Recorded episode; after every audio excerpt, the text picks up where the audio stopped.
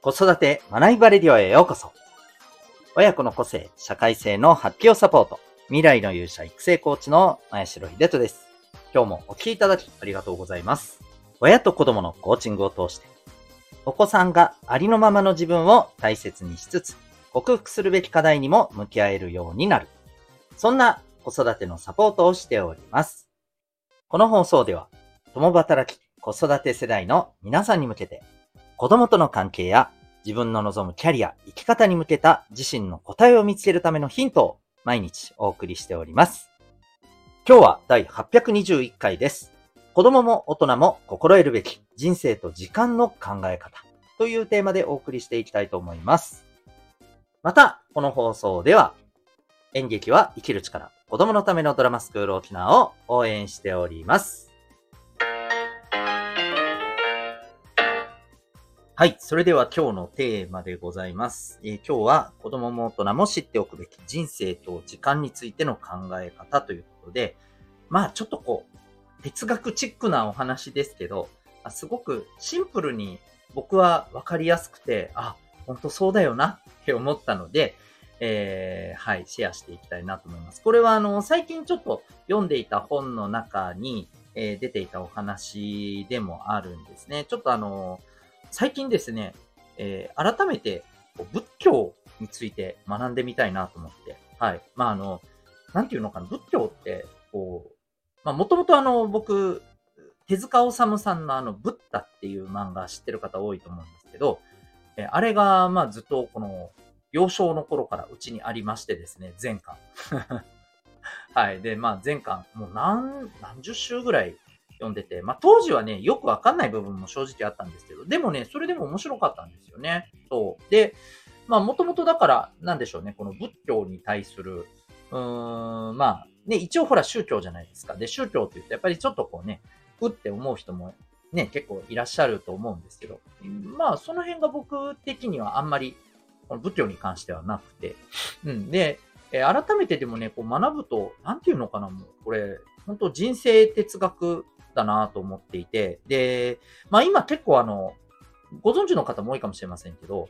え子供たちにもやっぱり哲学が大事だっていうことで、書籍もね、こう子供向けの哲学の本とか出てるんですよ。うん。そう。まあ、やっぱりね、えー、こういう変化の時代ですから、えー、生き方っていうところをね、やっぱりこう考えることって大事だよっていうことだと思うんですけど、まあ、ただね、哲学って、まあ、あの、僕結構高校の時のね、倫理の授業ね、まあ、バリバリ哲学出てくるじゃないですか。結構好きだったんですけど、ね、人によっちゃ、結局何じゃあ何が言いたいわけ？っていう風な、あの、風にね、えー、感じる方もね、正直いらっしゃると思うので、はい。まあ、この辺はね、えー、わかりやすくが一番いいかなということなんですけど、で、ちょっと話を戻す。最近読んだ本の中で、ちょっとね、こういう表現があって、まあ、まさにね、これ今日の一番伝えたいことなんですけど、まあ人生と時間って結局ね、まあ流れている川みたいなもんだと。うん。で、まあね、川の流れってこう、イメージしてもらったらわかると思うんですけど、まあどんどん海に向かっていくじゃないですか。で、まあ途中で枝分かれとかもしますけれども、ね、えっ、ー、と、その中の一つは、まあ、どこかでね、池とかに当たって、まあそこでね、行き止まりになったり、えー、あるいは海まで流れ着いたりとかあるじゃないですか。で、中には自然にできたものもあれば、えー、人工的にね、こう、支流を作って、例えば農業用水に使っていたりとか、あとはその洪水を防ぐためのね、えー、ね、あの、水工事として、えー、されていたり、治水工事か、治水工事としてね、されていたりっていうこともあったりするわけじゃないですか。で、えー、そんな風に、まあ、あの、僕たちの人生も時間もですね、まあ、流れているんだ。で、何もしなければですね、そのままただ流れていくだけなんですよね。で、その流れ着く先って、おそらく今の自分の状態に、まあ、ふさわしいというとあれですけど、まあ今の自分の状態なりのところにしか流れ着かないと思うんですよね。で、まあちょっと考えてもらえたらと思うんですけど、今の自分の状態とか、今の自分の、ね、毎日ってどうでしょうか？100%満足ですかねあの、今の自分ってどうですか？もう、もうパーフェクトだ。もう今の自分完全無欠でもうこのままでもう、あの、完璧だってね、思えるでしょうか？もっと言うと、お子さん、それでいいでしょうか？いやー、なわけないわって話ですよね。うん。やっぱり変化成長が必要であると。で、特にこの、ね、まあ先ほども言いましたけども、今変化の時代ですから、間違いなく私たちって、えー、このどんな、まあ性格やこのね、考え方の違いはあれど、やっぱり変化成長していかないと、順応して自分なりの、この、うん、生きる上での、まあ、目標というか、目的というかね、それを、こう、達成するためにはね、やっぱ必要だと思うんですよ。要するに自分の望む生き方を実現するためには、それに合わせて、やっぱり社会の変化、時代の変化っていうことをきちんとね、えー、読み取って、じゃあ自分の目的に向けてどういうふうに、えー、こう変化していくかっていうところが必要なんですよね。それはつまり、川に例えて言うなら、ただ流されていくんじゃなくて、やっぱり、いや、こっちの方向に向かっていこうっていうふうにこじ出したり、えー、あるいはね、ちょっとこう、あの、メタ視点的なところになりますけども、えー、川の流れをここからこっち側に変えて、ね、工事をして変えて、こっち側に向かおうと。で、工事をするってなると大きなエネルギーも必要になってきます。努力も必要になってきます。時間もかかります。ってことは、えー、早め早めからやっておかないと、えー、ここでこういう風なところの流れに持っていきたいんだったら、今から準備しないとこれ、あの、間に合わないなと。うん、そこに行く頃までに間に合わなかったら結局今のままの流れですって言っちゃうしかないですよね。うん。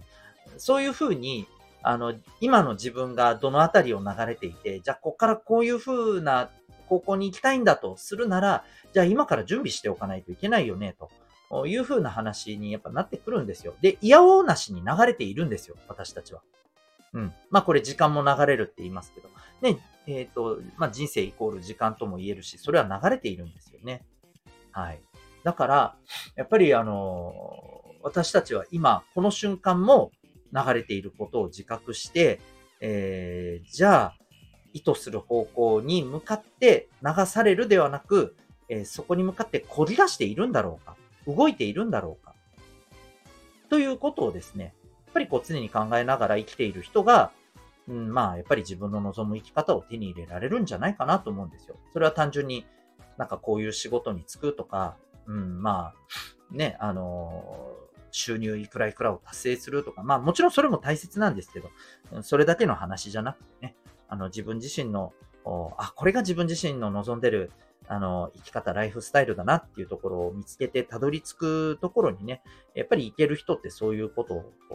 やってる人だと思うんですよね。はい。なので、まあ、この2024年がね、始まって、ね、早速1日流れましたよって話ですよね。そう、そうなんですよ。そうなんです。えー、気がつくとですね、ああ、今年もあっという間だったね、なんてね、なってる可能性ありますよ、本当に。なので、ぜひですね、えー、ちょっとこのことをね、人生、時間、えー、これはもう川ですと。今この瞬間も流されてます。じゃあどこにな、あの、ね、流れていきたいんですかと。そのためにどうこぎ出しますかどんな、あの、工事をして、え、自分の流れを、あの、望む方向にね、作っていきますかそういうことをね、ぜひ、え、考えていくことが、大事じゃないでしょうか。というわけで今日はですね、子供も大人も知っておくべき人生と時間の考え方というテーマでお送りいたしました。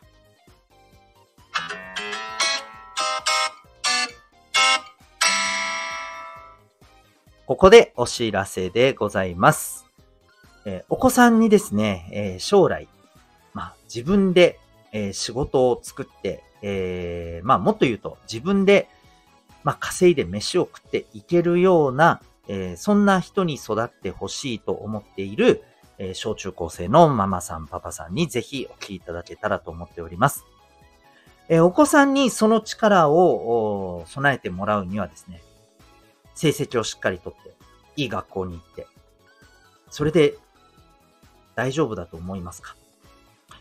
残念ながら、えー、それで、えー、うまくいくとは正直限りません。というか、そこでそういう力を身につけるかどうかというのはですね、えー、まあ、言ってしまったら、もう運次第、お子さん次第みたいな感じになってしまいます。なぜならば、えー、そういった、えー、まあ、こう自分で価値を作ったり、仕事を作ったり、あるいは、えー、自分で、そうですよね、事業を作っていろんな人の力を借りて、えそれを運用していくためにはですね、え全然違う力が必要だからなんですよね。うん。で、その力っていうのは、まあ、たまたま環境によって、えー、それを学べる、えー、機会に恵まれた人が、まあ、身につける。あるいは、もう、これは自分で必要だなというふうに感じて、そこからですね、まあ血の滲むような努力をして身につけるということはあると思います。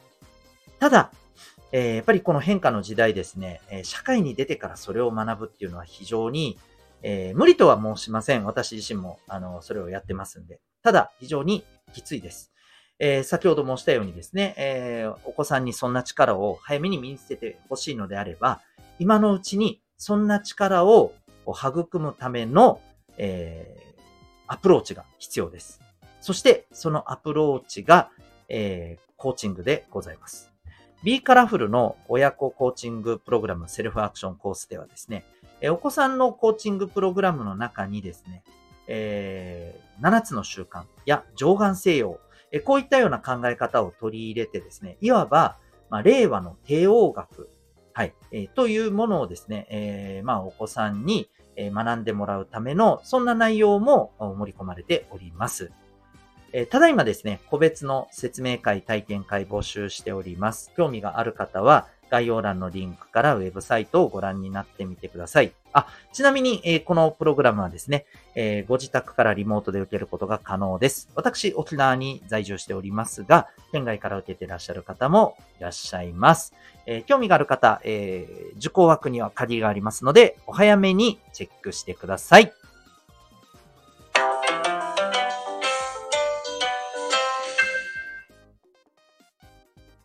エンディングトークでございます。はい。えっ、ー、と、ちょっとここでですね、白状させてください。実は、えー、この